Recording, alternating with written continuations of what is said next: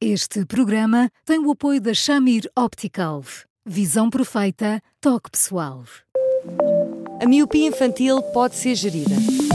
A Shamir lançou as lentes Shamir Optimi, que promovem uma visão completa para deixar as crianças mais felizes. As lentes Shamir, que gerem a progressão da miopia, são super resistentes, estéticas e muito confortáveis. Com as lentes Shamir Optimi, melhora o bem-estar da sua criança. Saiba mais em chamir.pt.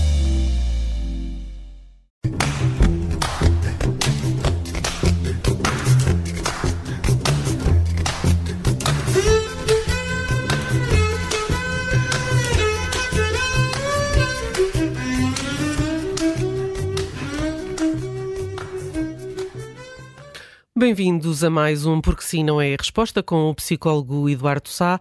Hoje vamos falar de bebês estrela. Olá, Eduardo. Boa tarde. Olá, que são bebês Olá, estrela Eduardo. ou bebês arco-íris? Olá, São aqueles bebês, eu ia dizer, e depois uh, hesitei, ia dizer que são aqueles bebês que nunca chegaram a nascer. Uh, mas, mas lá está porque é que eu hesitei? Porque a partir do momento em que hum, os bebés nascem na nossa cabeça, eles existem. Hum, há, há, muitos anos, quando eu cheguei à maternidade de Bissaia Barreto e começámos a conversar acerca de tudo isto, hum, a reação dos obstetras foi muito engraçada, porque os obstetras são aquelas pessoas que 38, 42 semanas, portanto vamos deixar de coisas, e, e a determinada altura há tantos anos, veja como foi curioso, uh, chegou uma pessoa que tinha uma gravidez molar e que, portanto, na altura em que as ecografias eram um bocadinho rudimentares e que tinha uh, dois gêmeos, quatro padrinhos, tudo consertadinho para o nascimento, e estava mesmo, mesmo, mesmo, mesmo para que o nascimento acontecesse, e fizeram uma ecografia de rotina na altura em que as ecografias eram rudimentares e disseram: Olha, tem aqui um bebê ótimo, vai, vai correr tudo bem, vai nascer como deve ser. E a senhora ficou destroçada, porque disse: Olha, não, não sei se estão a perceber. E, e, eu tenho dois bebês, qual deles é que eu agora vou matar? E estes bebês são aqueles bebês que, que, que nasceram, que nasceram na cabeça da mãe, cabeça do pai, e que não eram só uma boa ideia. Um, os pais passaram por, eh, por, eh, por um teste de gravidez por todo aquele safanão que às vezes é uma, uma notícia incrível, mas que às vezes é um sobressalto para que uma pessoa se adapte a ela e depois por uma ecografia e começam a imaginar o um nome e a ter as roupinhas e, e depois algures, às vezes há ali uma ecografia de rotina e, e um médico com um grande, com um nó na garganta diz, olha, o foco negativou, que é uma maneira de dizer já não consigo, já não conseguimos apanhar o, o ruído cardíaco fetal e, portanto, muito provavelmente uh, uh, este bebê já não sobreviveu e, portanto, vamos ter que agora começar a imaginar os procedimentos para que ele seja expulso, que já de si são procedimentos hoje, hoje apesar de tudo, hoje menos duros, embora que quando as coisas não são tão lineares, há, há, mulheres que vão para uma maternidade e na cama ao lado está uma grávida a ter dores para que um bebê nasça e, e ela acaba, esta pessoa acaba por ter uh, dores para que de algum modo um, expulse aquilo que era um bebê até há pouco tempo.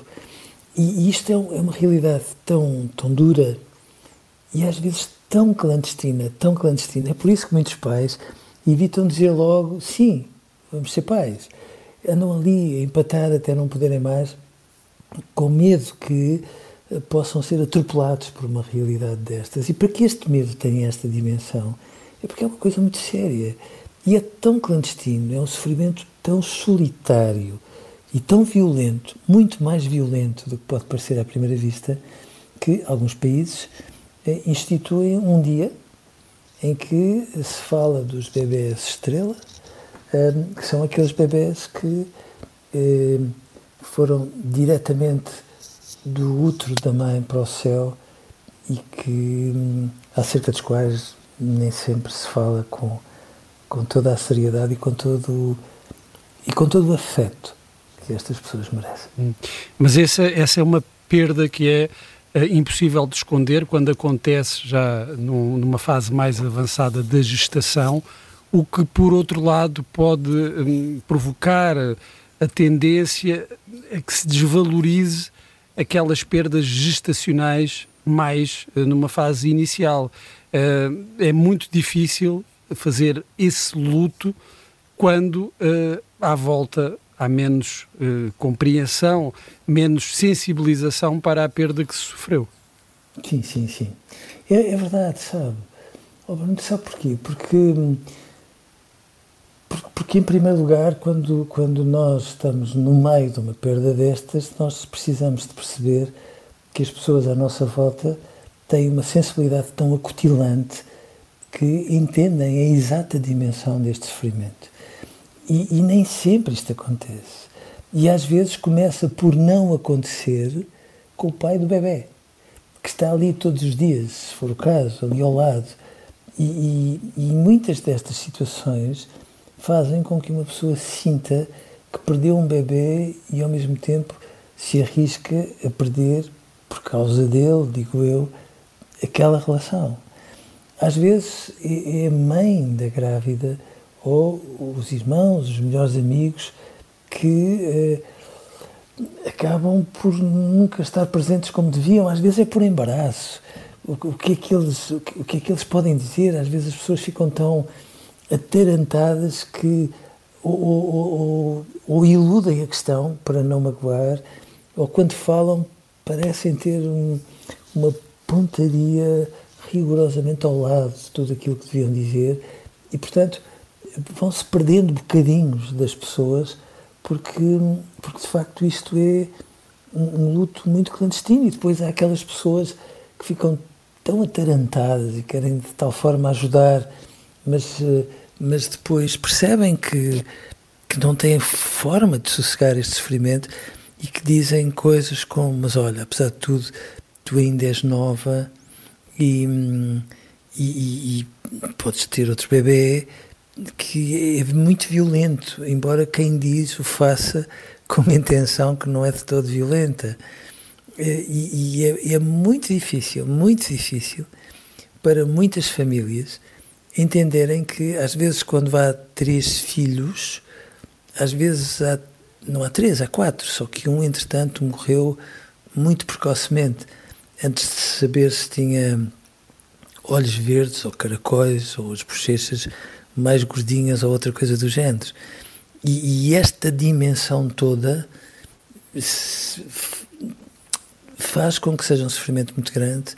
Um, às vezes é de facto mais difícil no início porque é, tão privado, tão privado, tão privado, que às vezes as pessoas se inibem de dizer sim, eu estava grávida, sim, mas perdi o bebê. E portanto ficam ali a, a, a sofrer num silêncio que é muito, muito, muito, muito corrosivo, faz muito mal e obviamente que deprime qualquer mãe ou qualquer pai que, que se ponham nessa posição. Mas uh, uh, também há bebés arco-íris, uh, que são aqueles bebés que nascem depois de um bebê estrela. Esses bebés arco-íris que nascem depois desse. são a, a bonança depois do, do temporal um, são super protegidos pelas mães?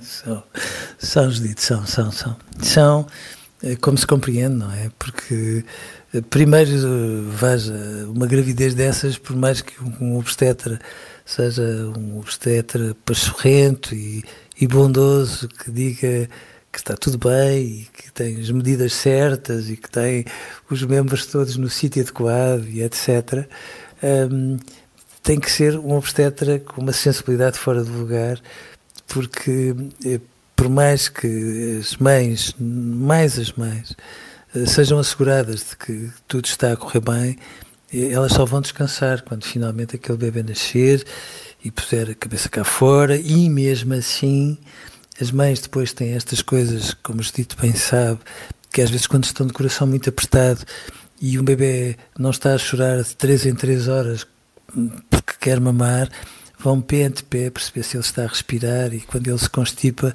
às vezes não é só uma constipação, uma pessoa fantasia que pode ser qualquer coisa muito pior. Uhum. E portanto, sim, às vezes estes bebés depois têm sobre eles um peso muito grande. Coitadas destas mães. Um, não, não, não que lhe o queiram pôr, mas têm um peso muito grande porque, porque são muito redentores em muitos aspectos, se bem que nunca apagam a perda que, que se teve. Não apagam, não têm que pagar. E, aliás, é, é muito importante até que nem apaguem, porque senão estes bebés eh, tinham que valer por ele e por um irmão que, entretanto, se transformou numa estrela, digamos assim. E isso é uma exigência tão grande sobre um bebê que, que não é razoável que se tenha. Mas trazem essa cor, uh, esse ânimo, essa alegria a uma família. Trazem, Bruno, trazem, trazem. Trazem até porque. Uh, sabe, depois como é que é a culpabilidade humana, não é, Bruno? Uh, às vezes os pais não ficaram logo entusiasmados com, com o diagnóstico da gravidez do bebê que se transformou numa estrela, ou um, bom, sabe quando os pais começam a querer esmiuçar uma pontinha de culpabilidade quase para, para se perguntarem até que ponto é que contribuíram nisto tudo. Os pais e as mães são ótimos a fazer isso. Um, e, e, depois não, depois quando, quando este bebê tem um sorriso como deve ser, um, é, é, mais do que um menino Jesus. É de facto é uma ressurreição para aquela família, mas com este pormenor. É, aquilo que me preocupa é, são os estragos que ficam quando o pai do bebê, a mãe da grávida, os irmãos, pessoas muito significativas ali à volta dela, não tiveram a sensibilidade ou não tiveram as palavras adequadas para conseguir amparar este sofrimento, porque este bebê uh, vai restaurar um certo bem-estar nestes pais, mas não vai ser uma espécie de tiranódoas que, que faz com que desapareçam estes momentos que que ficam guardados como omissões graves uhum. dentro deste espaço. Uhum. Eduardo, hoje ficamos por aqui. Uh, voltamos na segunda-feira com mais um Porque Sim Não É Resposta e até lá, já sabes, escreva-nos para eduardosá.observador.pt e ouça-nos em podcast ou no site do Observador. Eduardo, um grande abraço, obrigada e bom fim de semana. Bom fim de semana, Eduardo. Um abraço, um abraço. grande para os dois, bom fim de semana.